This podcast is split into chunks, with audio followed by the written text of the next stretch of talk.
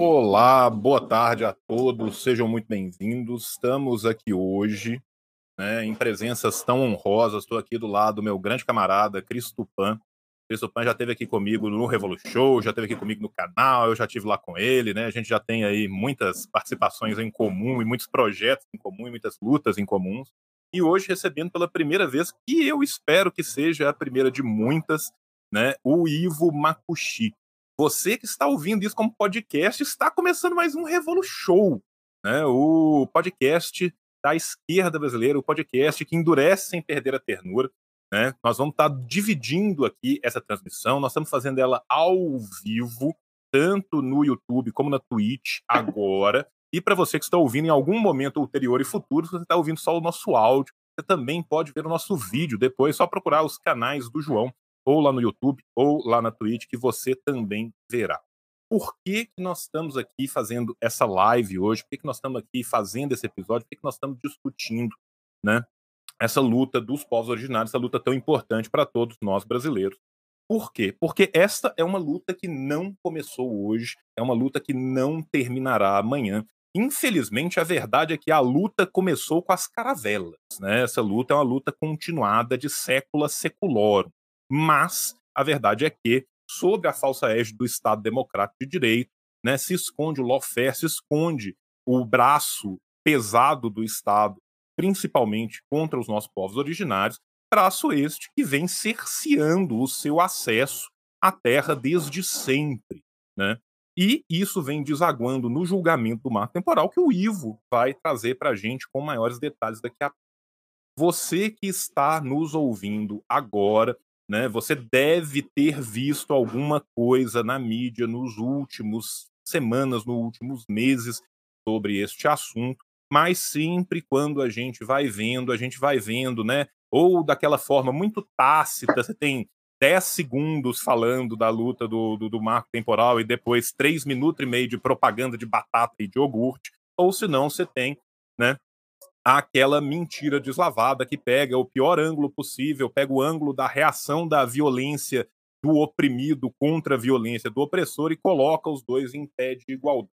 O fato é que a mídia tradicional ou optou por não cobrir, ou cobriu na esmagadora maioria das vezes, da forma mais cruel e covarde possível, escanteando a luta, escondendo a luta que existe por trás né, e mostrando uma falsa violência, uma falsa, é, muitas vezes de uma forma extremamente racista, de uma forma muito baixa, de uma forma muito vil, equivalendo como se a gente vivesse na Grécia Antiga e o bárbaro, estrangeiro e invasor fossem os povos originários, que já, né, não é por um acaso, já estão aqui há algum tempo. Né? Depois eu vou olhar no relógio para ver certinho quanto tempo é. É tem um tempinho já que estão aqui.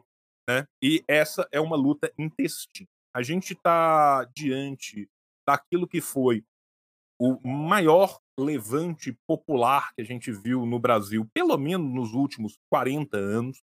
Né? Desde a Constituição de 88, a gente não viu uma organização popular tão coesa, que durou tanto tempo, com tanta força.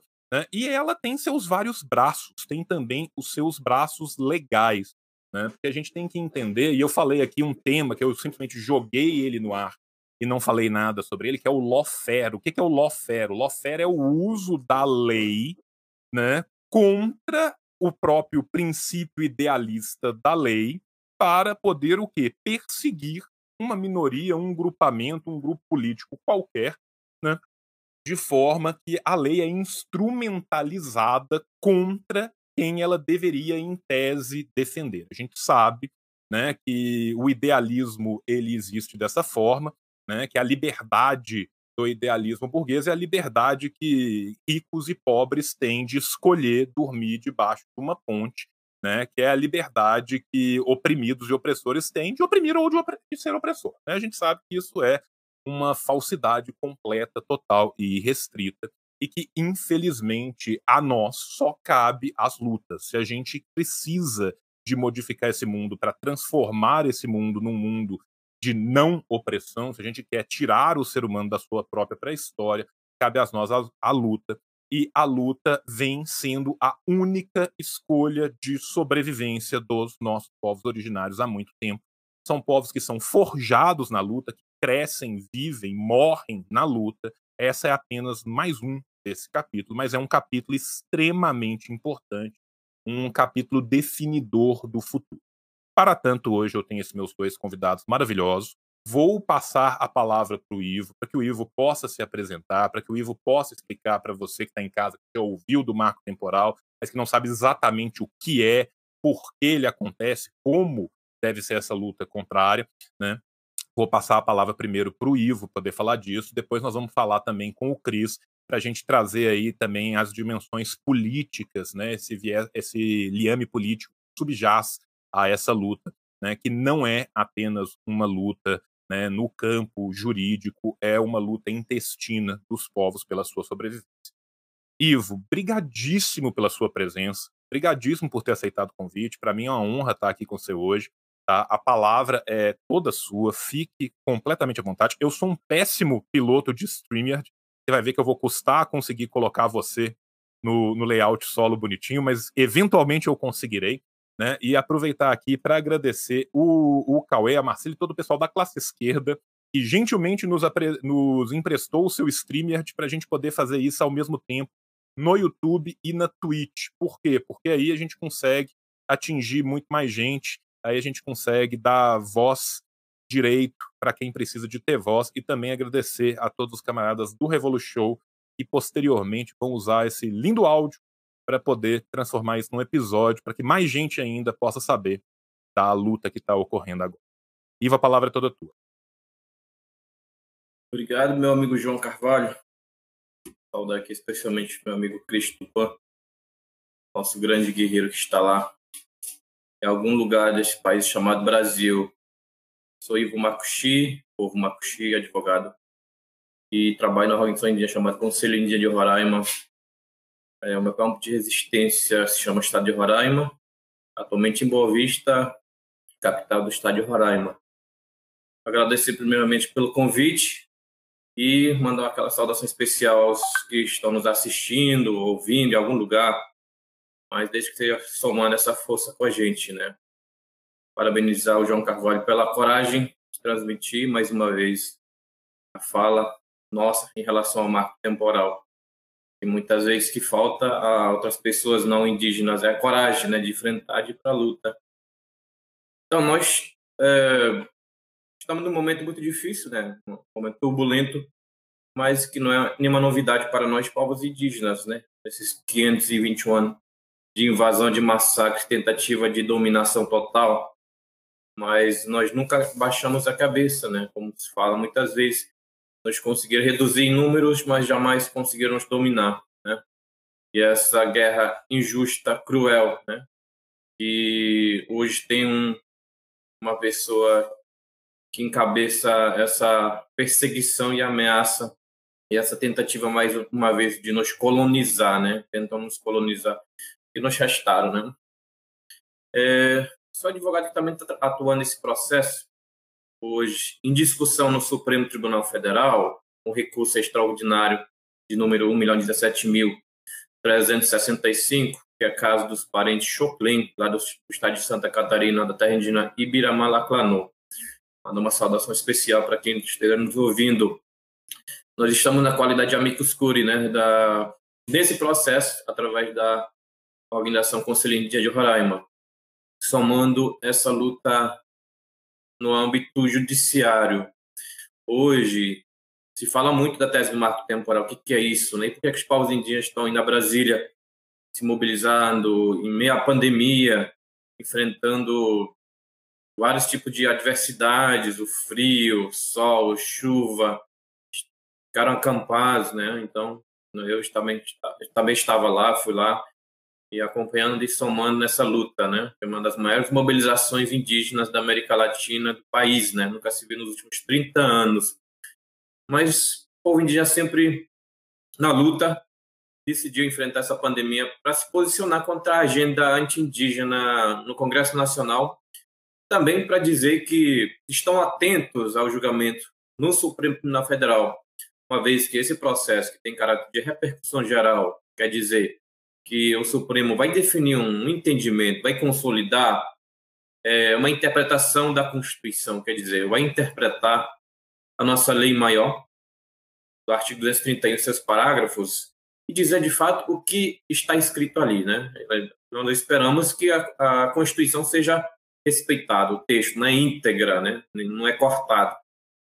Então, a tese do marco temporal no Brasil é, surgiu já há muitos anos, né? discussão, a tentativa de restringir, de retirar, desconstitucionalizar, que nós chamamos de retirar direitos constitucionais dos povos indígenas, através de interpretações, através de entendimentos, criando teses jurídicos. Tá? É, quando nós vivemos, quando a gente viu as coisas acontecendo no Brasil, qual um governo é, eleito legitimamente pelo povo brasileiro, que foi tirado à força, e essas esses grupos econômicos, interesseiros, pessoas que até hoje lutam para explorar predatoriamente e se apossar, roubar as terras indígenas, uma das coisas que viram é, a oportunidade de fazer, trazer um instrumento jurídico, um instrumento normativo com força vinculante, foi a tese do marco temporal, né? Mas essa, essa palavra marco temporal nem sequer foi aplicada pelo Judiciário, pelo Supremo Tribunal Federal, quando do julgamento da petição 3388, e onde o ministro Aires Brito relatou, e junto com os outros ministros, é, falaram sobre um marco temporal para reconhecer direitos territoriais dos povos indígenas. Nem sequer foi aplicado, mas esse grupo, é, que até hoje luta contra a demarcação de terras indígenas no Brasil, se apossaram dessa ideia e começaram a criar entendimentos, começar a acionar judiciário, a Justiça Federal, para anular decretos homologatórios de terras indígenas, questionar ocupação de determinadas áreas que eles alegam ter propriedade, né, títulos sobre aquelas áreas, sendo que era de ocupação tradicional dos povos indígenas, começaram a ter é, decisões favoráveis, inclusive, a aplicação dessa tese do marco temporal, que simplesmente quer dizer o seguinte: um entendimento segundo o qual é, as comunidades indígenas, os povos indígenas, somente teriam direito de demarcação de suas terras se estivessem ocupando aquela área, aquela terra, na data da promulgação da Constituição, quer dizer, quando começou, quando a Constituição entrou em vigor no Brasil. Que é a data do dia 5 de outubro de 1988. Então, é apagar a história, apagar toda a história de violência, expulsão, perseguição, dizimação, extermínio de povos indígenas no Brasil, a chacina, né, o maior genocídio que aconteceu na América Latina. Então, tentar dizer que existe um tempo para que as comunidades tenham o direito de demarcação de suas terras, os povos indígenas. Esse é o entendimento que eles querem consolidar no Supremo.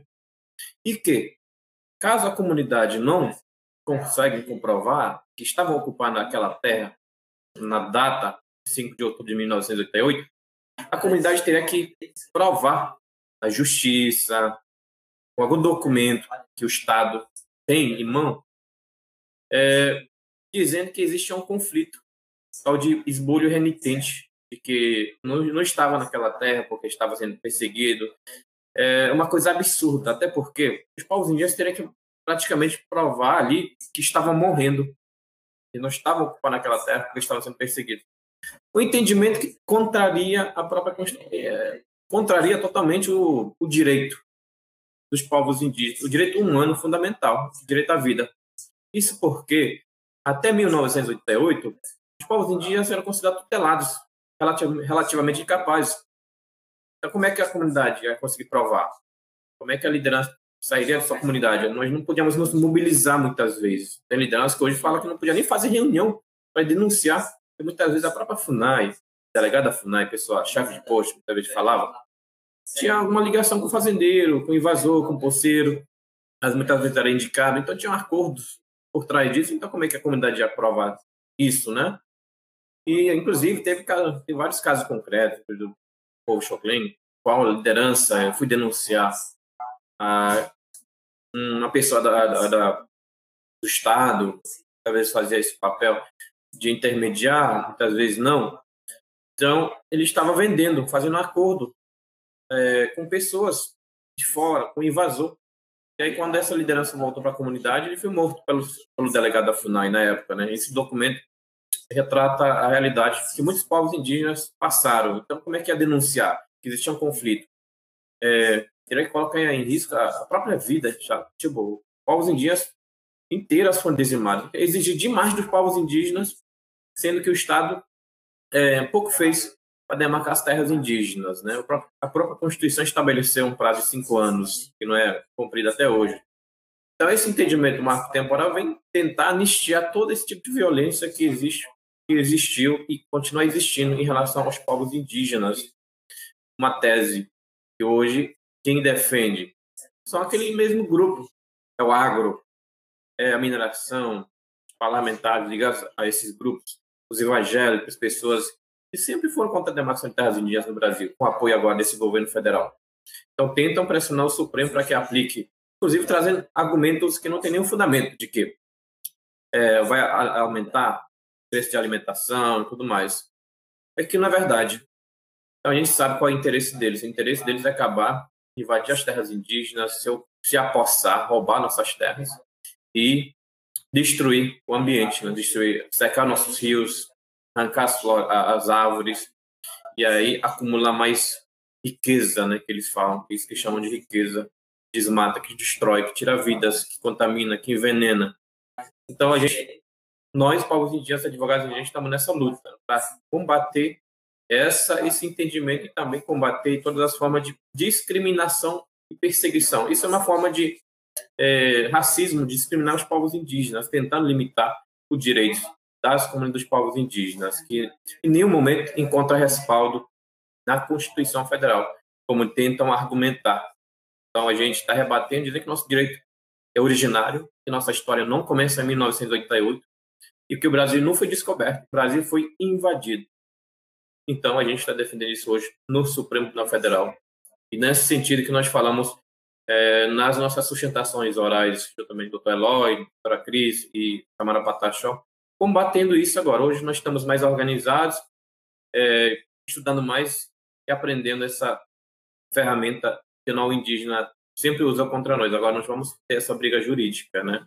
Esperamos vencer porque nós não, nós temos, nós estamos do lado certo da razão e da história, né? Nós queremos apenas o respeito e que esse cumpra a Constituição Federal, que é a nossa lei maior que nós tanto defendemos, tanto almejamos é, cumprir. É isso nesse primeiro momento, João. E o Cris, obrigado. Ivo, obrigado. Né? É uma fala muito candente e muito importante. Né? Quero agradecer as pessoas que estão nos vendo aqui. Nós estamos passando de 100 pessoas, nós estamos fazendo esse aqui opa, num horário né, especial por causa das condições de conexão também, né? Por causa da, da, da internet, às vezes é mais difícil de, de, de funcionar. Então a gente conseguiu juntar aqui nesse horário para fazer e eu estou extremamente feliz com a repercussão que a gente está tendo aqui, as pessoas que estão comentando, as pessoas que estão acompanhando, né? Vários camaradas, vários companheiros já vieram me mandar aqui no, no WhatsApp falando, né, da importância da gente falar dessa luta. E essa é uma luta que, como a gente disse, é uma luta continuada e como o Ivo pontuou tão bem, né? é uma luta pela dignidade, é uma luta pela sobrevivência. Né?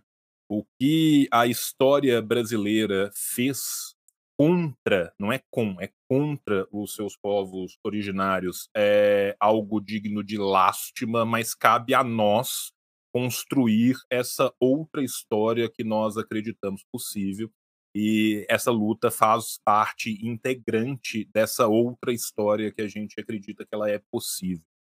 Né? Uma coisa que o Ivo começou a tangenciar aqui e que eu vou começar a levantar essa bola para o Cris poder continuar, e que eu acho que é muito importante, é a gente entender que isso não é simplesmente um julgamento da legalidade ou não de um estatuto qualquer de uma dada lei, né? como tudo na nossa sociedade, e nesse ponto, antes de eu ser marxista, eu tenho que voltar lá atrás no Aristóteles, né, entender que nós somos animais políticos. Tudo é permeado pela política, tudo é permeado pelos interesses que subjazem em nós que vivemos sob a égide do capitalismo, o interesse principal que subjaz é o interesse do capital, é o interesse da mercadorização de absolutamente tudo. A partir do momento que nós mesmos somos transformados em mercadoria, a partir do momento em que a nossa suposta e falsa liberdade é a liberdade de dependermos, de vender diariamente nosso trabalho para sobrevivência, todo o resto também é transformado em mercadoria. A cultura, o solo, o subsolo, tudo isso vira mercadoria e é exatamente contra isso que se dá essa, essa luta e contra essa exploração. Por quê? O que o agronegócio quer é extirpar quem ocupa a terra indígena, quem ocupa a terra dos povos originários. Quem? Os próprios povos originários. Por quê? Porque libertos destas pessoas, leia-se com todas as letras da forma mais clara possível, assassinadas essas pessoas, tiradas e extirpadas as suas terras, elas vão se tornar mercadoria que vão gerar cada vez mais mais valia, que vão gerar cada vez mais valor.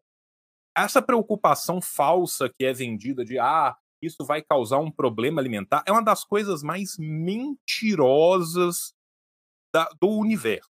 A gente sabe muito bem que a agricultura é, popular e camponesa é a agricultura pequena, de pequeno porte, é a agricultura que traz a comida para a mesa da cidade. Se o campo não roça, a cidade não almoça. Mas essa agricultura não é o latifúndio exportador. O latifúndio exportador, a expansão da fronteira agrícola contra a, a terra dos povos originários, ela é predatória. Ela é predatória e ela não traz nada que não seja lucro para o bolso de muitos poucos. Né? Eu não estou nem entrando no mérito né, da ecologia envolvida com isso.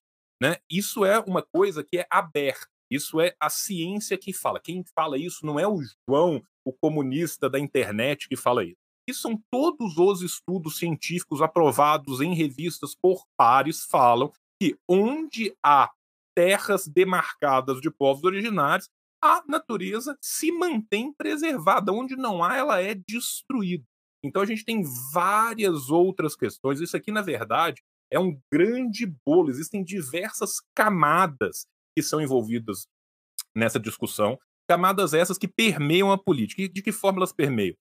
Pensa para você ver quantas pessoas você conhece que é um grande latifundiário na sua vida. Muito pouco. Pega a representação da bicameral brasileira e vê quantos representantes dos latifundiários nós temos no nosso sistema bicameral. Nós temos ali pelo menos 20, 30% das cadeiras sendo ocupadas por bancadas que representam diretamente o interesse dessas pessoas que estão ligadas ao grande capital, pessoas essas que não representam 0,01% da nação. Né? Os nossos povos que aqui estão lutando há mais de 520 anos contra a violência diuturna, e a gente tem que entender que essa é uma situação colonial.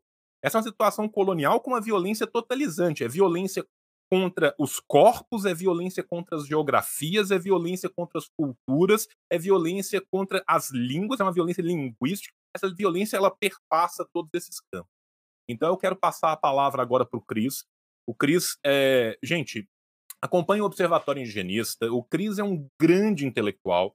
Né? Nós estamos diante aqui de dois grandes intelectuais, cada um no seu campo. O Ivo no campo do direito e o Cris no campo das ciências humanas como um todo. O Cris é membro do IELA, é um sujeito espetacular, tem uma vivência gigantesca, uma vivência internacional. O, o, o Cris é um homem que já viveu 15 vidas diferentes dentro de uma vida só, né? E, e isso faz com que ele possa né, trazer um contributo muito importante. Então, Cris, eu queria que você falasse exatamente dessas outras dimensões que às vezes não aparecem. Muitas vezes as pessoas olham para a questão do mar assim: ah, isso é só uma tecnicalidade, isso é só uma questão jurídica legal, é para saber se a lei X vai funcionar da forma Y ou da forma Z. E a gente sabe que não é isso, a gente sabe que tem vida, sangue, suor e linfa de milhares e milhares de pessoas envolvidas diretamente nisso e outras milhões e milhões de pessoas envolvidas indiretamente nessa situação. Então, eu quero te passar a palavra para que você nos possa brindar um pouco né, com essa situação mais global do que é do que essa luta representa. A palavra é toda sua, meu irmão. É, muito obrigado, João, sempre gentil, é, enormemente generoso com o meu histórico, com a minha militância, eu fico envaidecido, mas não me deixo envaidecer.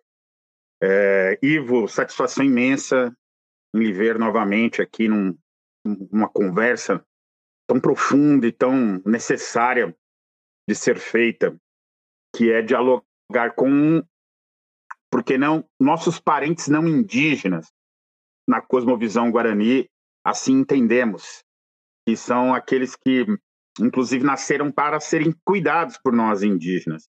E essa satisfação que eu tenho sempre em me ouvir com extrema atenção e me, me, engrandece assim de conhecimentos e enfim, é uma satisfação imensa. E João, nem preciso dizer, meu camarada, essas trincheiras que que estamos e ainda estaremos, é sempre bom conhecer quem está conosco e eu sei que você compartilha de sonhos, de esperanças e de fazer esse bom combate.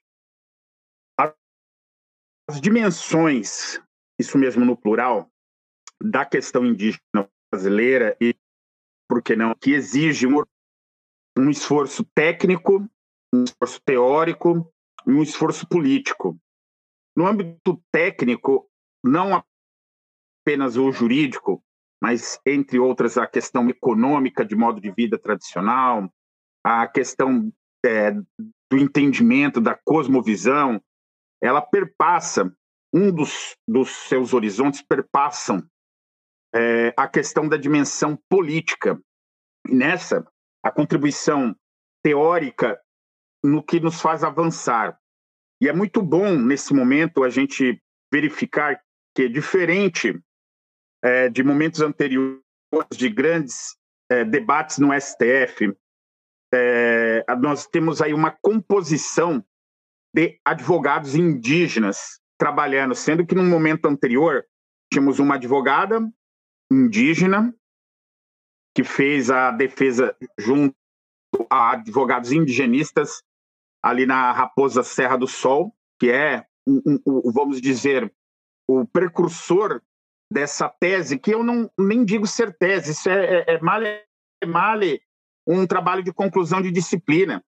Tese exige estudo do estado da arte, uma pesquisa elaborada, um, um, um estudo apurado do que está acontecendo e o que aconteceu e os desdobramentos, exige uma revisão. Então, é, a tese ela é, muito, é muito maior do que. Isso é vendido como tese, mas sequer é uma redação final de conclusão de disciplina para quem é do mundo acadêmico aí para poder dialogar. Pois bem, nós temos esse momento especial de indígenas, nossos parentes aqui, meus parentes, fazendo a defesa no STF. Isso já é um avanço do ponto de vista de, da participação política. Contudo, o envolvimento e essa exigência teórica que eu me faço vigilantemente de entender os desdobramentos políticos do mundo jurídico, que é nada mais, como nos ensina um grande amigo meu e do, e do Ivo também, o doutor Fábio Martins, nosso querido Fabão, um abraço, que é o, o jurídico, ele não é na dimensão da guerra por um meio, por um, por um meio político. E esse, e esse entendimento do mundo jurídico, ele perpassa a conformação do Estado brasileiro. Como o João antecipou, que desde as invasões de 1492, essas demandas do Estado invasor estiveram ancoradas, mesmo que aí tivessem é, que, que, o João traz aí, que é do campo é, marxiano, que é da mercadoria, que é da exploração do trabalho, essas protoformas anteriores desse, desse, desse modo de vida, que é o modo de vida capitalista, ele tinha no Império, sendo radical a, a questão muito já desenvolvida do que seria a aventura, entre aspas, da conquista e, da, e das guerras de conquista. E todo esse movimento ele foi reconhecido mais tarde, com, com o advento do Estado é, republicano, como parte integrante do projeto Brasil.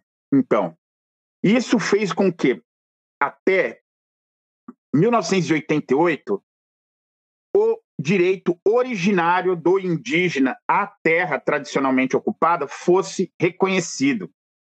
E está reconhecido. Então, essa, essa dimensão do mundo do direito apesar da origem do direito ser esse desdobramento político de uma guerra não ainda uh, uma guerra não, não, não feita com armas e sim com leis, mas contra um inimigo, esse sim já reconhecido, que é o sujeito de direitos, ela vem transmutada em 88 num, num, num elemento legal ou paralegal para o Estado, como efetivamente um direito originário à terra. Acontece que o senhor Jarbas Passarinho, general Jarbas Passarinho, é, o, o, então ministro é, é, Jobim, eles vão criar armadilhas pós-constituição de 88 que somente no período entre 88 e 92, com uma pressão muito grande por conta da, inclusive da Eco 92 e das, das exigências internacionais no, no âmbito é, que provocavam no âmbito jurídico o Estado brasileiro, nós vamos ter um, um de, é, uma célere demarcação de terras nas regiões do norte do Brasil.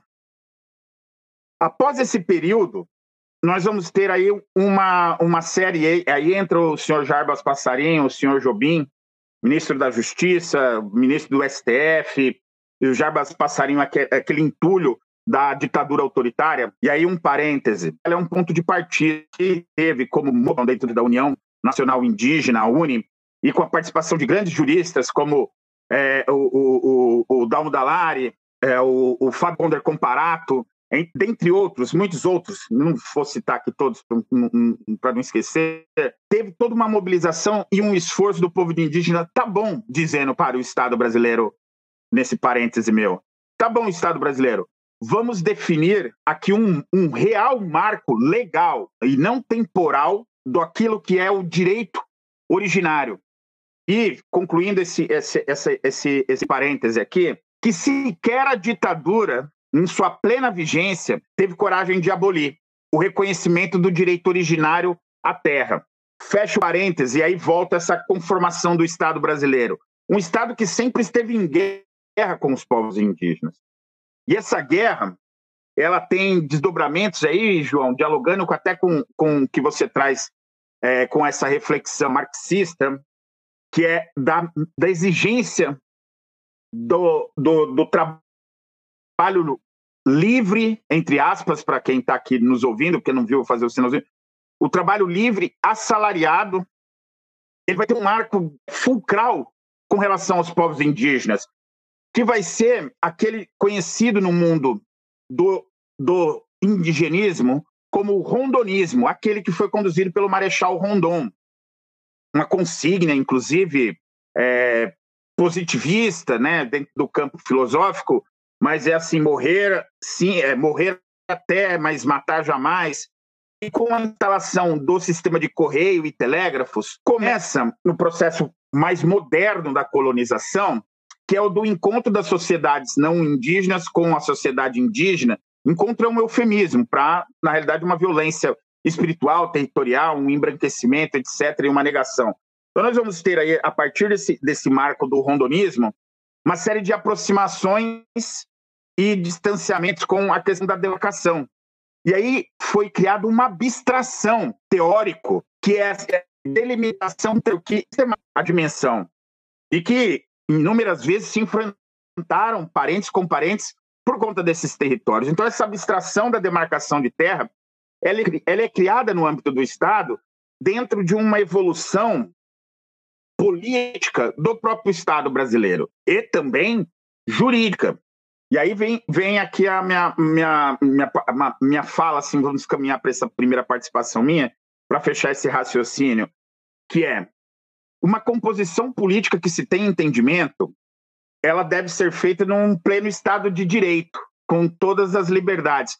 Nós vamos pegar, vamos pegar desde a do golpe militar que funda a República Brasileira, não, não nos esqueçamos, a, inde, a independência brasileira é um, ela é um golpe militar contra o Império, e que ela vai se desdobrar num cerceamento da participação política da sociedade, seja com a Revolução é, Tenentista, seja com, com o Estado velho, o Estado novo, o Getúlio, a, a campanha de eleição de Getúlio em 42, depois a volta de Getúlio, enfim, todo esse período ele é marcado com a proibição dos movimentos populares, a caristia, a proibição da organização política socialista, comunista, anarquista ou qualquer outra orientação que não fosse do campo capitalista ou imperialista. Nós vamos ter a perseguição por conta dos adventos da Primeira Guerra e da Segunda Guerra.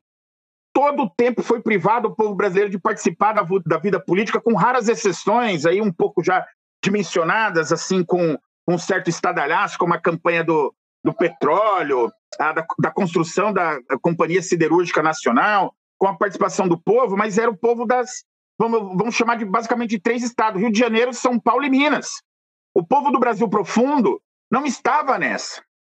E esse é o ponto que, mesmo sendo considerada a Constituinte de 85 e a Constituição de 88 uma de ampla participação popular, ainda o Brasil profundo do ribeirinho, do quilombola, do extrativista, do indígena ou do povo originário está apartada, eram feitas, inclusive com algumas lideranças, sem dúvidas, muito importantes, e que no, no, no cenário é, é, é, é, Oxe, me fugiu agora.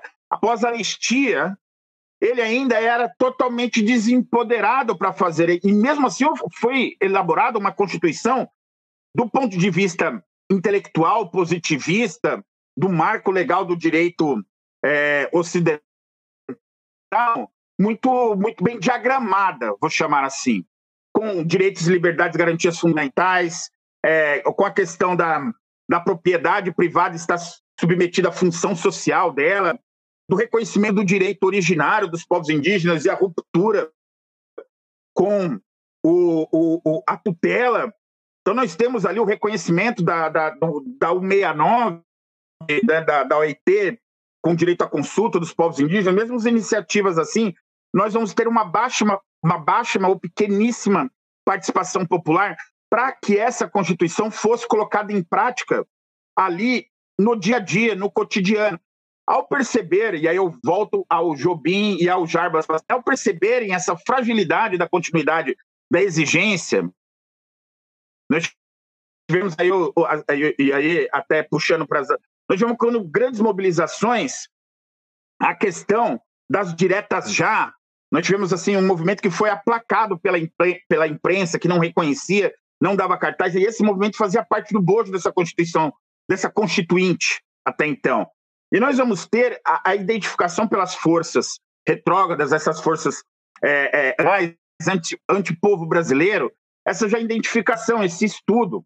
E essa permeação vai, vai chegar após é, Rio 92, Eco 92, vai chegar isso e vai ser identificado por esses grandes representantes dos latifúndios que já estavam incrustados no Senado, ou, ou, no parlamento e na própria presidência da República. Lembremos que de Sarney fomos para Collor, de Collor para é, Itamar Franco, Itamar Franco, Fernando Henrique, dois, duas vezes. Então, esse desastre neoliberal ele vai comer por fora todo esse arcabouço jurídico dentro da sua dimensão política. E fazendo isso, coloca em xeque as conquistas de 88.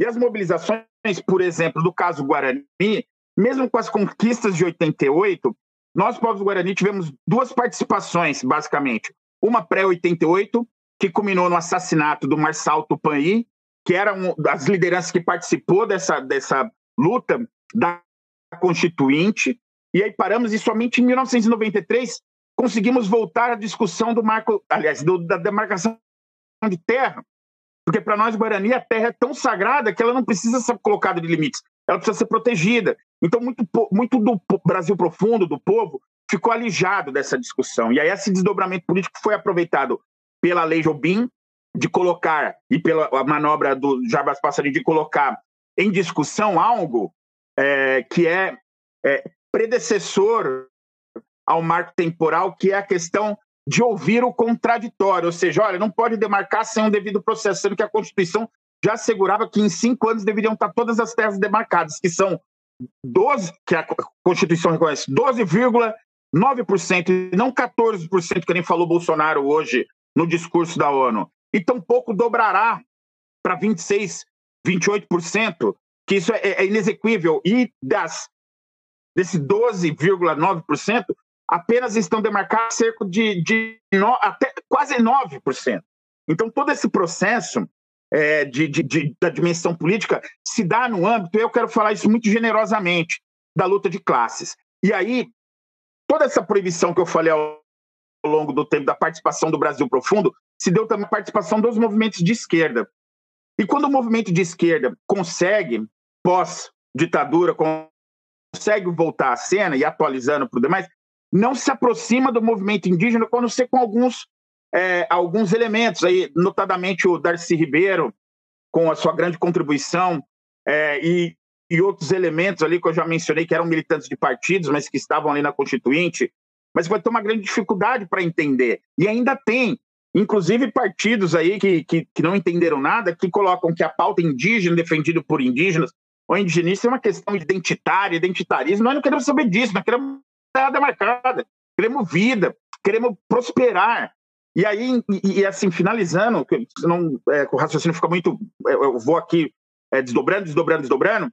E aí, nesse campo da América Latina, internacional, das commodities da terra, esse latif, o baixo latifúndio, os anões do latifúndio, anões não no sentido do nanismo, mas que tem essa, essa singularidade de serem o baixo latifúndio, eles são aqueles que não produzem as commodities, mas eles estão interessados no terra. E o maior valor da terra do, do, do, povo indígena, dos nossos parentes, é aquele porque é uma terra preservada, então precisa de menos insumos para produzir.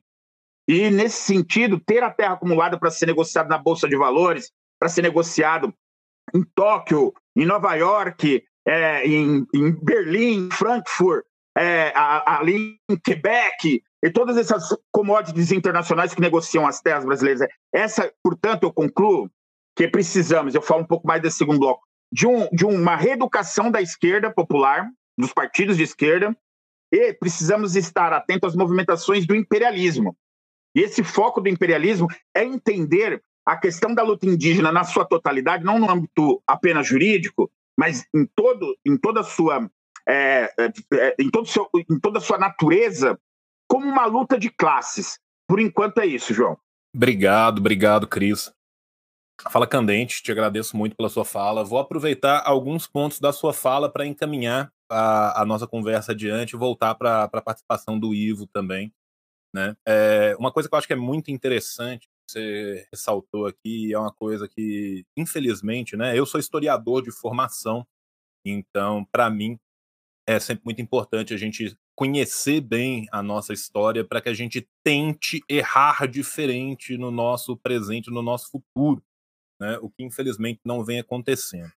É, se a gente pega a história, e a gente pegar só a história republicana e pegar o que é a expansão de fronteira agrícola dentro da nossa história republicana, a gente vê que a expansão da fronteira agrícola sempre foi feita predando nas terras dos nossos povos originários, e mais ainda do que isso, não só predando nessas terras, mas continuando essa predação Brasil profundo adentro, caminhando cada vez mais para longe de onde houvesse qualquer possibilidade de manutenção dos marcos legislativos que são muitas vezes simplesmente teóricos. Né? Se a gente pensa o que é a primeira expansão de fronteira agrícola na direção de Paraná, sul do Mato Grosso e, esse, e essa região, né? A gente pensa o que era a época o marco teórico, a gente já estava ali num lugar que era muito distanciado dos grandes centros, que permitia essa exploração. Ora, à medida que a gente vai tendo as integrações dessas cadeias produtivas com os centros, a gente vai tendo a migração dessa exploração com os grileiros, com os poceiros, com os garimpeiros, com os mineradores, com, os, com todos eles, com os latifundiários, sejam do minifúndio, seja do latifúndio né, em direção a novas fronteiras agrícolas, quais sejam, em direção ao norte do país, mais uma vez tentando se alijar cada vez mais de qualquer cerceamento por parte de marcos regulatórios mais próximos às cadeias produtivas já integradas.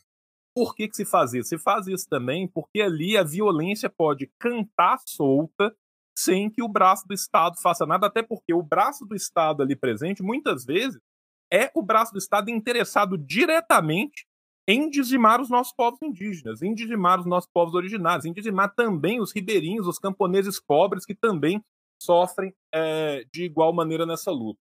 Portanto, quando a gente vê né, a expansão da fronteira rumo ao norte, a gente vê como que o latifúndio começa a tomar, né, a gente vê isso que você falou. E aqui eu vou lembrar de uma frase do Chico Mendes, que é muito importante, que ele falava que ecologia sem luta de classes é jardinagem.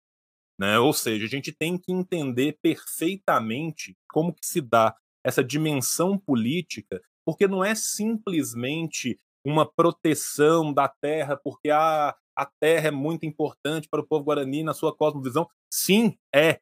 Mas muito mais do que essa proteção, existe a proteção da vida daquele próprio povo, vida daquele próprio povo, vida das cadeias que aquele povo tem. E qual é o problema? A ideia é sempre dizimar essas cadeias para tornar esses povos, com muitas aspas, livres. Livres para quê? Livres para migrarem para a cidade, para se assalariarem, para se aculturarem, para entrarem sob o domínio do sistema produtivo vigente.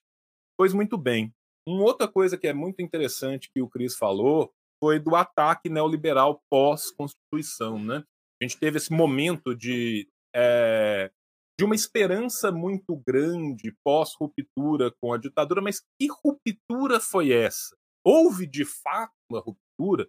Né? Que ruptura é essa que se dá aonde os que sofreram a violência e os que impetraram a violência são equivalidos como se fossem iguais? Que ruptura é essa que se dá em que você tem perdão total e restrito e absoluto de todo e qualquer crime cometido contra as pessoas que ousaram lutar por um Brasil livre, por um Brasil justo. De fato, é uma ruptura muito pequena. Né? A gente sabe que trocou seis por meia dúzia. Tanto é que se termina esse processo coroando-se na presidência um dos homens que ajudou a dar o golpe militar. É só a gente pensar isso, né? Pensar que o, o, os grandes partidos que apoiaram o golpe, os grandes braços é, políticos, institucionais que apoiaram o golpe, foram os partidos que comandaram a República logo após o término do período da ditadura militar empresarial. Lembrando sempre que não era só uma ditadura militar, era uma ditadura militar empresarial. O empresarial aqui é muito importante, porque o empresariado não apenas achou lindo e maravilhoso, como enriqueceu loucamente com essa ditadura, como a subsidiou e, a, e o deu poder. Né? Não só o empresariado de fato está ali, né? pessoal que estava lá construindo as grandes construções, as grandes empreiteiras brasileiras que tanto cresceram na década de 70 e 80, mas também os grandes conglomerados midiáticos. É só a gente lembrar do papel conivente e covarde, por exemplo, da Globo, que era o maior conglomerado midiático à época, em relação a toda a ditadura.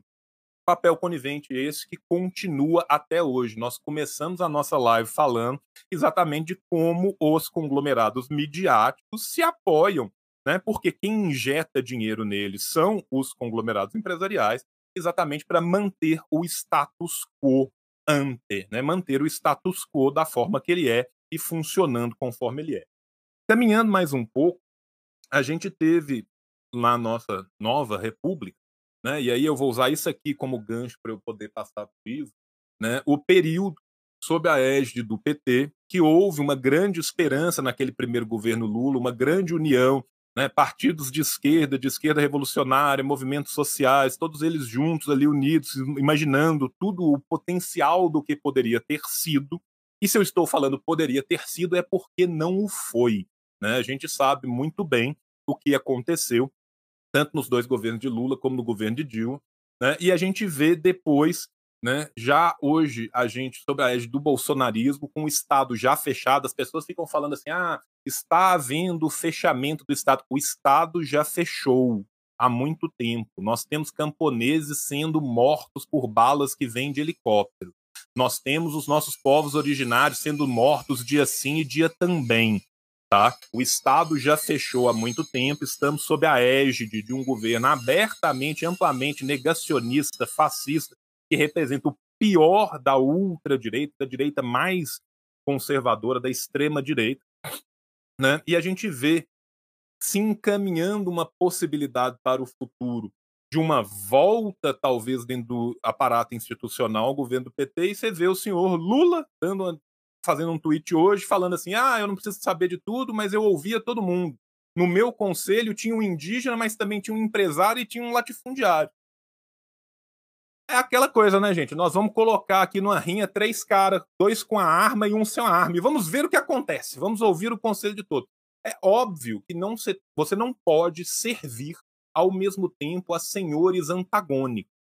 Não existe como eu servir o latifúndio, exportador, monocultor, predatório e servir aos povos originários ao mesmo tempo. Um dos dois está sendo enganado e, obviamente, o elo rompe aonde ele é mais fraco. Então a gente sabe muito bem o que acontece.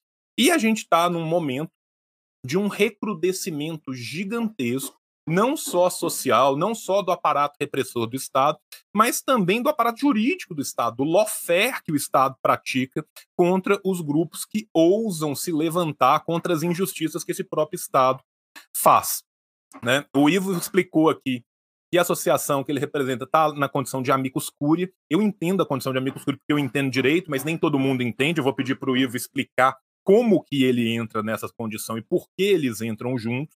Né? E a gente está nesse momento onde a gente está tendo esse recrudescimento muito grande, mas ao mesmo tempo a gente está tendo institucionalmente dentro do modelo burguês algo que pode ser aproveitado a favor da luta que é essa ruptura entre legislativo, judiciário e executivo, que às vezes permite encaminhar alguma coisa ali dentro.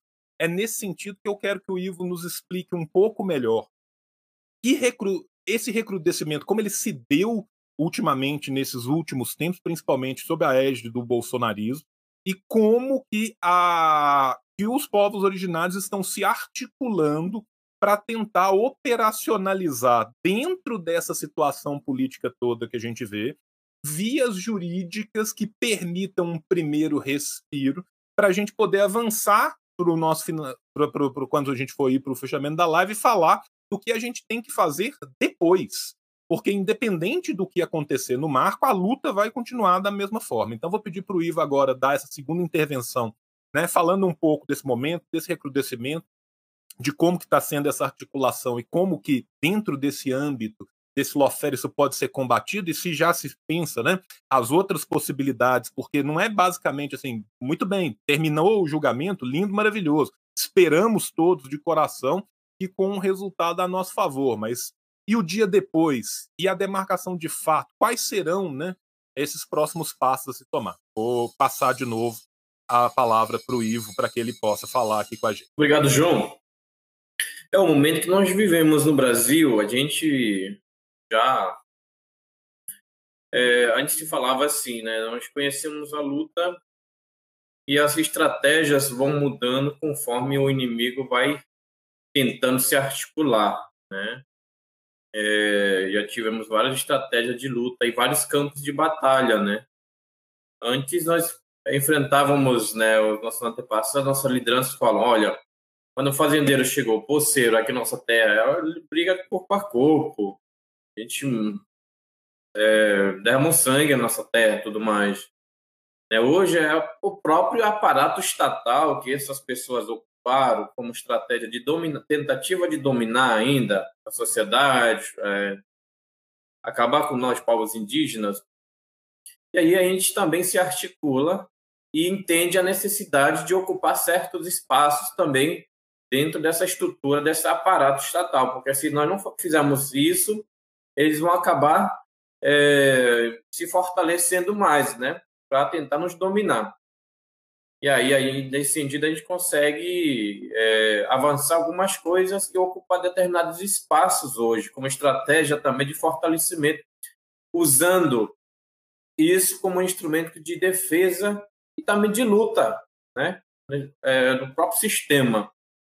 É, e aí hoje nós, advogados indígenas, vem também com esse olhar, no, no, conhecendo mais o judiciário, o poder judiciário, como é que o homem não indígena se organizou e como nós podemos também incidir junto a, esse, essa instância que nós precisamos é, dar uma chacoalhada, né, vamos dizer assim, tentar é, desfazer alguma coisa de uma certa forma que já está consolidado ali também, né? Alguns entendimentos jurídicos, né? Então, nós advogados é, nós, a gente chegou, nós, nós estamos somando hoje com essa rede de advogados indígenas do Brasil para justamente é, humanizar as instituições, né? Falar, olha, vocês não estão respeitando nosso direito constitucional, nosso direito. Nós estamos falando aqui de um direito fundamental, um direito constitucional. E hoje a gente se articula para atuar estrategicamente em algumas demandas é, que tem uma repercussão na sociedade e é, impacta diretamente os povos indígenas. E por isso que nesse, nesse caso, repercussão gera no STF, nós somos quatro advogados indígenas, mas somos muitos advogados indígenas que estão atuando nas bases também, né? Então a gente já entendeu que é importante também nos fortalecer na advocacia, né? Ocupar determinado espaço também. Hoje a gente consegue ver vislumbrar de fato essa estrutura e saber como incidir, estudando cada passo, cada detalhe, como é que foi construído e ver como é que nós podemos também tentar mudar algumas, alguns entendimentos, né, com base na nossa interpretação das leis. Porque as leis, o direito avança nesse sentido, né? Quem interpreta, quem aplica, é aquela pessoa que recebeu uma orientação, tem uma ideologia, tem um pensamento, que de uma classe é, da sociedade ele vai seguir aquela linha. Então, nós precisamos ocupar também e dizer, olha, isso aí não está correto, nós precisamos é, fazer dessa forma. Né? Então, a gente também buscar é, descolonizar o próprio judiciário, né? É essa visão é, eurocêntrica de, das leis de dominação tudo mais, aí a gente começa a rebater isso. E agora, no judiciário, no, Poder Judiciário, no STF, nós estamos na qualidade amicus curiae, que é um termo jurídico que quer dizer que em determinados processos que têm sua repercussão geral reconhecida e que quando o tribunal decidir sobre aquela, aquele processo, é, então os direitos que eu defendo como entidade, como parte da sociedade, então essa decisão vai impactar diretamente no direito que eu defendo. Então a lei permite que seja é, é possível terceiros atuarem no processo para levar informações relevantes, contribuindo com os ministros, os juízes, né? nesse caso, os ministros do STF, falando da importância de ouvir uma, uma terceira parte que tem um interesse direto, no caso, ou indireto, mas de alguma forma trabalha com esse direito. Então, nós, Conselho de Roraima e outras organizações indígenas, entidades, é, pedimos para serem habilitados como amigos curiae, amigo da corte, amigo do tribunal, né, do Supremo, levando informações relevantes sobre nossa experiência de atuação na defesa da causa, na demarcação terra de Raposa do Sol. Também dizer que não existe essa interpretação de restritiva de estabelecer um marco para que as terras indígenas sejam demarcadas no Brasil e que nós defendemos sim o direito originário, né? Dizer que essa forma de interpretar a Constituição não está de acordo com o que nós nós lutamos para garantir é, no artigo 231, mas que o direito é, indígena precede a própria existência do Estado, mas que o Estado deve respeitar, sim, o direito dos povos indígenas, principalmente o direito à terra, né, que é, uma, é um direito de existir quanto sociedade, quanto um povo diferente. Porque sem terra, sem território, você não tem onde exercer sua língua, sua crença, né, fortalecer suas instituições próprias.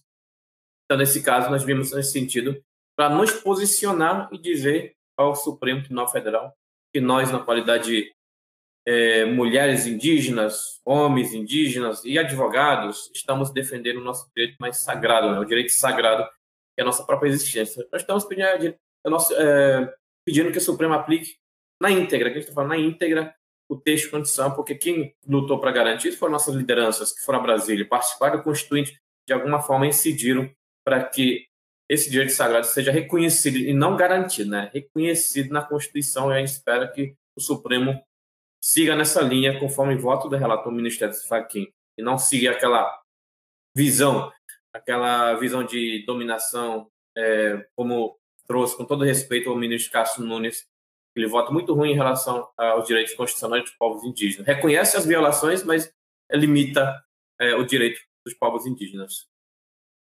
Eu tô falando com o microfone no mudo, eu faço isso pelo menos uma vez em, em todas as lives, eu só fiz 12 mil lives até hoje né, 10 anos fazendo podcast ainda não aprendi a tirar o mudo do, do microfone. Um dia, um dia aprenderei. Né, esse dia chegará em breve. É, agradecer o Ivo aqui pela fala. Acho que é muito importante mostrar isso, para mostrar exatamente o quanto é difusa a luta. Né? A luta não termina e não começa no marco temporal. A luta dos povos originários é muito maior do que isso. E é uma luta que não é só dos povos originários, é uma luta que é de todos nós. Isso é muito importante a gente poder compreender para que a gente possa abraçar essa luta e poder colaborar com ela da melhor forma possível. Aproveitando que nós já estamos aqui com uma hora para a gente já ir encaminhando, né? Eu também não posso segurar os meninos para sempre, todos os dois têm trabalho. Eu quero aproveitar algumas coisas que foram aparecendo em ambos os chats para ir avançando em algumas direções que eu acho que são importantes. Aí primeiro eu vou falar com o Cris, depois eu vou voltar no Ivo. Cris, muitas vezes a pessoa quer conhecer melhor da luta dos povos originários, quer saber aonde que ela vai se informar, porque é muito difícil se informar na mídia tradicional, às vezes a própria mídia de esquerda traz, mas traz pouco. E a gente sabe que existem milhões de iniciativas que são feitas, diversas iniciativas diferentes que são feitas pelos próprios povos originários, que a gente tem que dar aqui esse momento para a gente dar vazão a elas e, e voz a todas elas. Você faz parte de uma das que eu considero mais importantes e mais fulcrais, até pela sua perenidade e continuidade que vocês dão a ela, que é o observatório. Né? Então, eu vou te pedir para que, a partir dessa fala do Ivo, de tudo que a gente discutiu até aqui, a gente possa avançar para quais são os nossos prognósticos de futuro, independente do resultado do julgamento, e aonde que eu que estou vendo isso aqui, que estou ouvindo no Revolution, que estou vendo no canal do João, e que quero me informar melhor, posso de fato me informar melhor, conhecer porque para a gente poder ter uma prática de mudança do mundo, a gente tem que entender o mundo que a gente está tentando mudar. Não adianta a gente ter só a vontade de mudar o mundo se a gente não sabe como fazê-lo, onde fazê-lo, por que fazê-lo, com quem fazê-lo. Então, vou te pedir que nessa sua fala você possa, né, cobrindo um pouco dessas duas para a gente ir avançando já para o nosso encerramento, falar desse horizonte de lutas, que é um horizonte continuado, e falar também dessas iniciativas que perpassam esse horizonte, que é uma parte muito importante hoje, que a gente tem que aproveitar. Né? Para citar o menino Althusser, né? a gente tem que pegar os aparatos ideológicos e subvertê-los ao nosso favor, para que a gente possa usá-los para avançar a nossa luta, como que, que quem está vendo, que quem está ouvindo pode fazer isso. Eu só te colocar aqui certinho no layout aqui. É, João, essa essa é, é a pergunta de um bilhão de dólares. Contudo, antes, antes de, de, de, de, resolver esse enigma, é preciso pegar essa última parte da fala do, do, do, nosso querido Ivo e fazer um desenho sobre essa votação e o andamento dela. Nós tivemos a votação a partir do que elenca todo esse, esse arcabouço legal, jurídico, reconhecido como direito originário. E aí a gente tem que entender a movimentação do, do período que o Faquin está falando e o, a sua disposição para esse voto corajoso e estritamente legalista. Não fez mais que obrigação. Aí a gente pega na sequência, obviamente teve toda uma, uma, uma sequência de falas ali, mas a gente entra no, no voto, que não é, aliás, no pronunciamento do ministro, aliás, do procurador-geral, que é o senhor Aras. E ele vem trazendo um, um, que eu posso chamar assim de uma amálgama de um, de um, um bolo lindo e maravilhoso, recheado de veneno, que até por nós, movimento indígena, foi celebrado como se fosse um posicionamento é, a favor da, do direito originário. Mas o que está escondido na, no pronunciamento, na fala de Aras, é a tentativa de conciliação por cima, uma conciliação para os nossos ouvintes mais é, é, vinculados a esse, essa normativa prussiana. Olha, se a gente não fizer alguma coisa, eles vão fazer e não podemos deixá-los fazerem a sua vontade, que é a preservação dos direitos originários. E o cenário bolsonarista, latifundista, é, mineiro, internacional, do imperialismo, enfim. É, e, e aí a gente vê a repercussão desse posicionamento do Aras, junto com a mobilização bolsonarista ali de 7 de setembro, na fala do senhor Cássio Nunes, que é um é um copia e cola mal feito, mal diagramado, como dizem os nossos amigos ali do Galã Feios. Nós denunciamos, que é por isso que o marco temporal não deve é, ser aprovado, mas ele coloca dentro, seguindo essa tentativa de conciliação do Aras, para, e aí, aí fazendo aquilo que a gente no Observatório de chama do para frentemente, o que, o que pode ocorrer, que Nunes vai enunciar também essa busca de, de, de garantir aquilo que são as reivindicações dos inimigos dos povos indígenas, os inimigos do povo brasileiro. E aí, no voto de Nunes, aparece toda essa, essa vontade dos latifúndios, enfim, do capital internacional. Já em que contexto?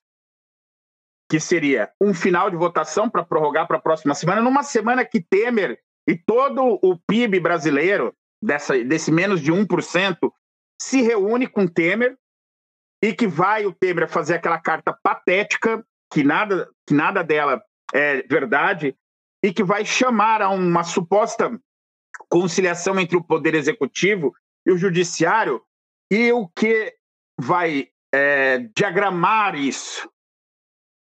Estou gastando esse diagramar hoje, porque é uma diagramação, ou seja, é um exercício abstrato de tentar dar um modelo para uma coisa, que é isso que eu chamei de é, bolo lindo, envenenado, que Moraes vai chamar, com uma desculpa esfarrapada, a postergação, ele vai chamar a, a, a, que o voto dele, como conhecido também como pedido de vista, a postergação da continuidade do julgamento, alegando que determinado ministro A, ministro B não estava na corte naquele momento, porque isso é um assunto muito importante.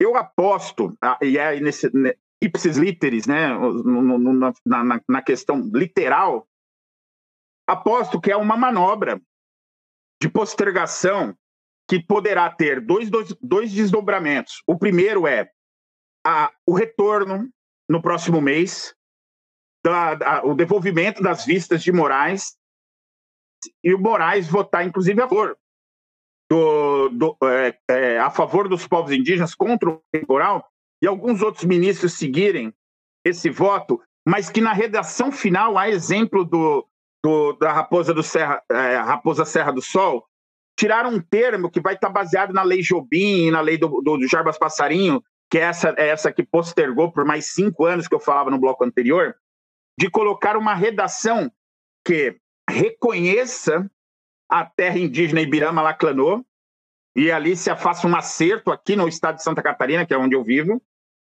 mas que delimite as futuras demarcações. Então, isso é um possível arranjo.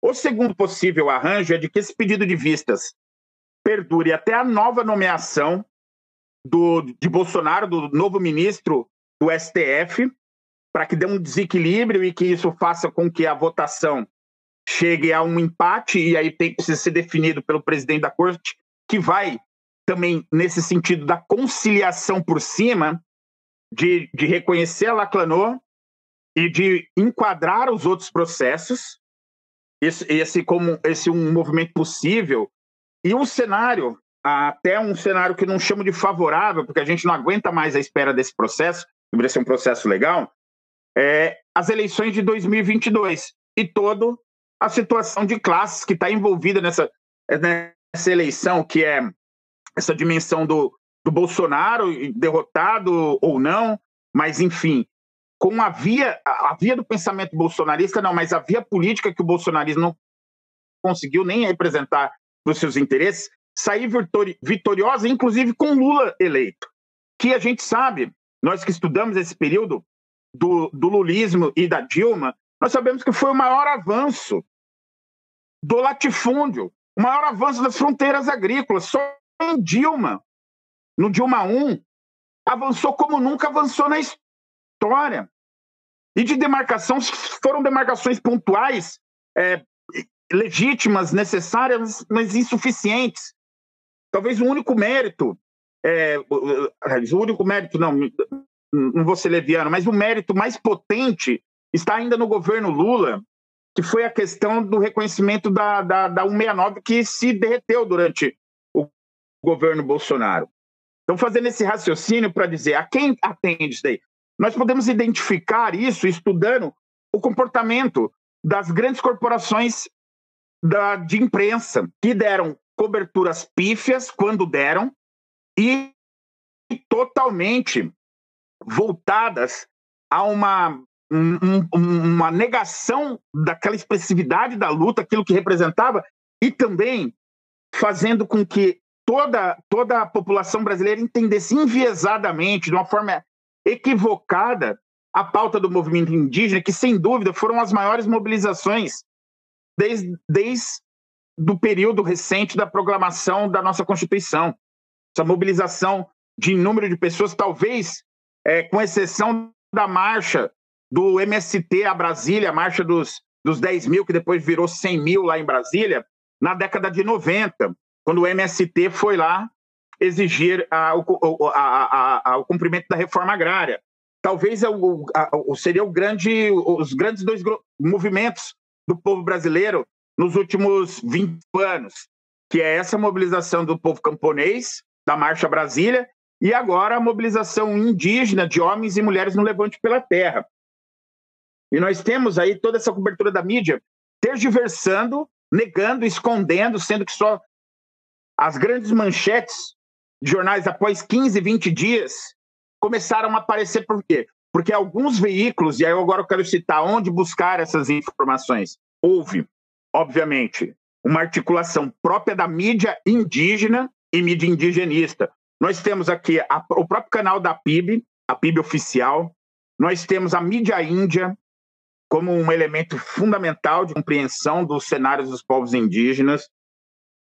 Nós temos aqui o nosso canal, o Observatório Indigenista, que fez a cobertura integral com um debate de, dos dois meses, sempre levantando isso. Nós vamos ter é, outros canais, que é, é, a mídia nativa, nós vamos ter é, mobilizações através de apoiadores, que como a TVT, ali a TV, a TV dos Trabalhadores da CUT, que vai também buscar se informar, nós vamos ter é, outros veículos, inclusive é, veículos vinculados ao próprio MST que eu citei, como o Jornal Brasil de Fato, que vai, vai, vai ampliar a voz dos movimentos indígenas. E eu vou terminar aqui essa minha participação dizendo uma fala que eu ouvi da grande liderança guarani, Querechu Echaporã, que é a nossa, a nossa liderança aqui de Santa Catarina, que esteve na, nas marchas, esteve na luta, ela diz assim: é, nós não estamos precisando que nos dê voz, não. Nós estamos precisando que nos, dê, que nos deem ouvidos, que ouçam a gente. E aí se transforme essa matéria em uma nova realização, que é de esse encontro que ainda é necessário se fazer nessa grande esquina que será a Revolução Brasileira, mesmo que o poste da luz de Mercúrio esteja quebrado, a gente ali na escuridão ainda se cansa, a gente vai se encontrar ali essas organizações que clamam por uma sociedade é, que não, não esteja ancorada na exploração do homem pelo homem, na alienação. E ali, ali os povos indígenas já estão, como diz o nosso querido camarada, militante do PCB, Daniel Munduruku, nosso parente, agora candidato a membro da Academia Brasileira de Letras, diz: Nós indígenas somos os primeiros comunistas. E como primeiros comunistas que somos, nós somos os primeiros atacados e os últimos a serem vencidos. E seguimos assim, comunistas, e eu sou. Um obrigado aí à nossa audiência. Diga ao povo que avance, venceremos e não passarão. Cara, eu, eu, eu, tô, eu tô tocado aqui. Eu, é, é foda gravar com, com o Cris, porque o, o, cai muito cisco no olho quando o Cris fala. É, tem esse problema terrível. Cris, quero te agradecer imensamente. O Ivo caiu. Eu não sei se o Ivo vai conseguir voltar ou não, porque o Ivo é um homem brutalmente ocupado também. Então, é, eu tinha falado com ele cerca de uma hora. A gente já está passando aqui um pouco do tempo. Né? Então, eu não sei se o Ivo vai poder voltar ou não. Né? É, eu queria dizer para todo mundo que está nos ouvindo que o Cris depois vai me mandar isso por WhatsApp, bonitinho, todos os links certinhos de onde que vocês que queiram podem acompanhar. E eu vou colocar isso na descrição do vídeo no YouTube para que seja uma outra forma também da gente amplificar essas vozes, para que nós possamos amplificar os nossos ouvidos, né? É, eu, eu, quero falar uma outra coisa também que é, que é muito importante. Eu já tive o prazer de estar no, no Observatório Indigenista, foi um episódio muito interessante, muito legal. E mais ainda, eu tive o prazer de ter o Cris, de receber o Cris lá no Revolution A maior Show. audiência, viu, João? Ah, é? Olha só que honra, que honra. E Foi a maior eu, assim audiência assim, do, do, Observatório Indigenista em três anos, a sua nossa, participação. E Uau, fico... os números não mentem, está lá. Não, eu fico, fico muito honrado e muito tocado. E recomendo a vocês que ouçam a minha participação lá, mas principalmente que ouçam o Observatório. E recomendo demais, mas demais mesmo, que vocês ouçam o episódio que eu já gravei com o Cris, que foi a primeira participação do Cris lá no Revolu Show, que foi um episódio assim fantástico. A gente falou muito e de tudo um pouco. Foi um episódio muito tocante e é um episódio que é importante também para quem está entrando agora, que ainda não conhece mais profundamente né, a perenidade dessa luta né, para poder cerrar os braços aqui nessas fileiras que a gente faz, né, porque a, a verdade é que, independente do que ocorrer com o julgamento, e eu acho assim, a visão do Cris é muito boa e muito salutar, porque o Cris não podia ter sido mais marxista-leninista nessa sua visão, né? É o, o otimismo da razão com o, o otimismo da vontade com o pessimismo da razão, né? A gente tem que entender que esse tipo de manobra que está sendo feita no, no Supremo continuará a ser feita, né?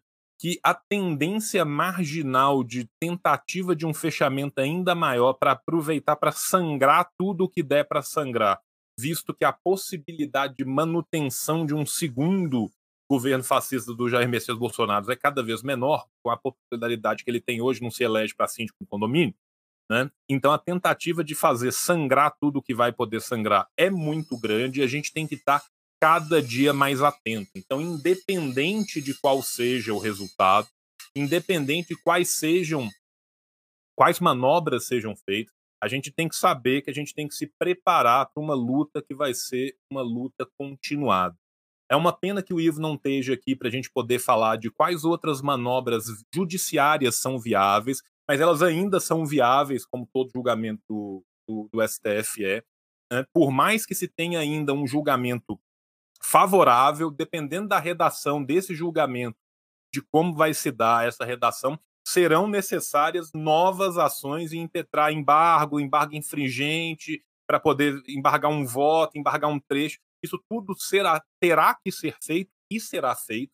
Então a gente sabe que essa é uma seara de luta continuada, que não será o resultado final dado ou daqui a um mês, ou daqui a dois meses, ou daqui a um ano, que vai terminar essa luta, e muito mais do que isso, a implantação dessas políticas, essa sim é uma luta continuada de uma vida inteira. A gente tem que saber, a gente tem que ser consciente de que este sistema que aí está, ele luta para que o status quo se mantenha. O status quo desse sistema é baseado na predação, na exploração, na expropriação. Ou seja, enquanto houver bambu, haverá flecha, porque vai ter que ter luta continuada, seja em qual seara for. E é muito salutar, é muito interessante, é muito feliz a gente ver a capacidade, a capilaridade do movimento dos nossos povos originários, que isso sim eu acho que é a maior vitória que a gente tem dessa demonstração.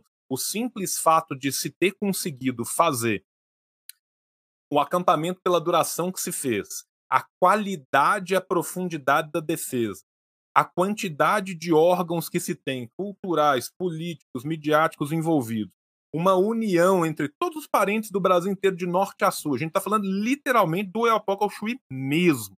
É gente espalhada pelo Brasil inteiro que está se integrando e que está conseguindo colaborar. Então, assim, durante muito tempo, houve uma profunda tentativa de criar cisões entre os povos originários, colocando um contra os outros, para que a briga de um contra os outros pudesse minar a todo.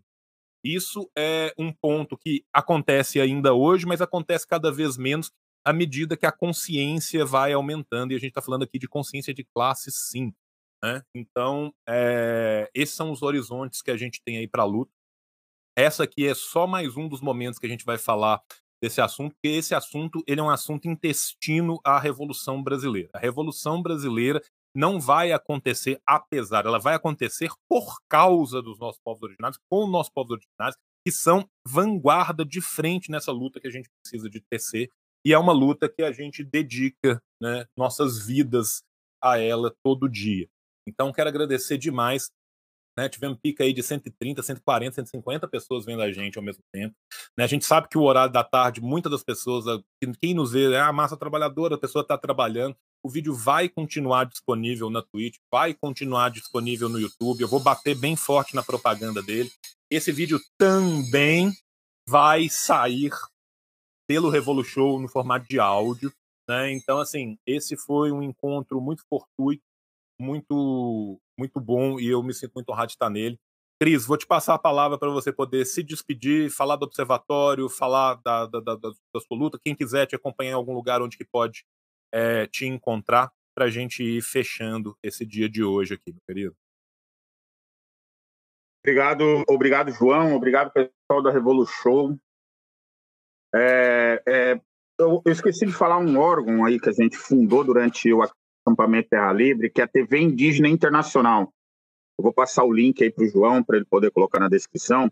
É um trabalho que Nuno Nunes, nosso intrépido filósofo do Observatório Indigenista, educador, indigenista, é, meso-guarani, me, é, meso-árabe, ele trouxe ali, ele que é o nosso, o nosso mestre da montagem ali, a gente está divulgando no, no, na TV Indígena Internacional Nacional, é todo o acervo feito de filmes indígenas e indigenistas e, e, alguma, e algumas programações específicas é, do mundo indígena, é, é, com o apoio do Armazém da Memória do gigante Marcelo Zelic, do grupo Tortura Nunca Mais. Então, eu peço também que ali é um, é um lugar para poder se informar sobre a questão indígena do Brasil e do mundo, e também tem um observatório, obviamente, que eu peço para que vocês fortaleçam a gente que nós temos poucos inscritos, mas é um trabalho que vemos, é, estamos desenvolvendo há três anos, vamos entrar no quarto ano, todo sábado, 11 horas, e a gente também faz essas programações esporádicas ali, é, com, com, conforme surge temas relevantes. Inclusive, digo aí para a nossa audiência que foi um, uma satisfação imensa, tivemos, recebemos a a ex-presidenta Dilma Rousseff no nosso canal, e ela não bateu a audiência do João, diga-se de passagem, mas foi uma experiência muito importante, onde ela falou livremente durante quase duas horas sobre o tema da questão indígena. Então, com, com todas as contradições, ela deu a cara ali. Nós vamos receber também, em breve, o presidente, o ex-presidente Luiz Inácio Lula da Silva ali, e vamos fazer uma rodada convidando, convidando os presidentes dos partidos que nós consideramos que tem algo relevante a contribuir do mundo popular e do campo da esquerda. E vamos fazer essa um, durante o mês de outubro, antecedendo um ano às eleições, recebendo dois convidados por programa, cada um presidente de um partido. E vamos já, já mandamos os convites, estamos aguardando as respostas, então peço que acompanhe, se inscreva, compartilhe ali. E eu queria falar um, uma, última, uma última coisa assim que eu considero muito importante. Atenção, né? parentes não indígenas, camaradas, lutadores do povo. A necessidade brasileira de se encontrar nessa grande esquina que eu mencionei anteriormente urge. Obviamente, uma luta não começou, a luta não começou ontem e não terminará amanhã. Mas é necessário que a gente tenha a percepção mais sensível dessa necessária revolução brasileira, que é não só da empatia mas ela também é da solidariedade, da camaradagem, da crítica fraterna. E aí há alguns segmentos que a gente precisa ainda convencer, que é, por exemplo, quando, quando o movimento indigenista ou apoiadores indígenas queimam uma estátua como a de Borba Gato, não é só uma denúncia, mas também é um anúncio de que não se aceitará as violências simbólicas, estéticas, semióticas não quer dizer que aquela luta é a luta indígena. Simplesmente o fato é de que uma coisa de podre tem no reino chamado Brasil, ou como a expressão diz, no reino da, da Dinamarca. Então é necessário que não se confunda a luta indígena como separada da luta de classe, mas também é necessário entender que nós indígenas, organizados em partidos ou não, temos um entendimento de que nós vivemos uma violência simbólica, estética, enfim, semiótica, e que nós vamos dar combate a ela também. Mas isso não nos coloca no colo do identitarismo. Não confunda a luta legítima dos povos originários com versões, com essa, modismos intelectuais que vêm dos ventos do norte, com a luta dos povos indígenas. Mais uma vez, venceremos e não passarão. Viva o povo brasileiro, viva todos e a todas que lutam por um Brasil socialista, libertário e comunista. É isso então, meus amores. Brigadíssimo a todos vocês que ficaram aqui com a gente. Mariana tá dando um, um bom demais aí para nós. Beijo para dona Mariana. Beijo para o seu Zé Lucas da Silva, conhecido popularmente como Gelo, que está que vai editar esse áudio daqui a pouco. Gelo, daqui a pouco eu te mando o áudio para você editar. E beijo a todos os nossos camaradas e camaradas que tiveram com a gente até esse momento aqui. Mais uma vez agradeço o Cris, na figura do Cris, agradeço ao Ivo também, que teve que sair antes, né? E essa é apenas uma a mais de várias outras que ainda faremos no futuro, porque nossas lutas estão juntas, cerradas, rumo à Revolução Brasileira. Paz entre nós, guerra aos senhores, venceremos. Beijo no coração de vocês. Tudo é certo, amanhã o tio volta para Twitch, na parte da tarde. Estaremos lá. Tchau, tchau. Beijo no coração de vocês.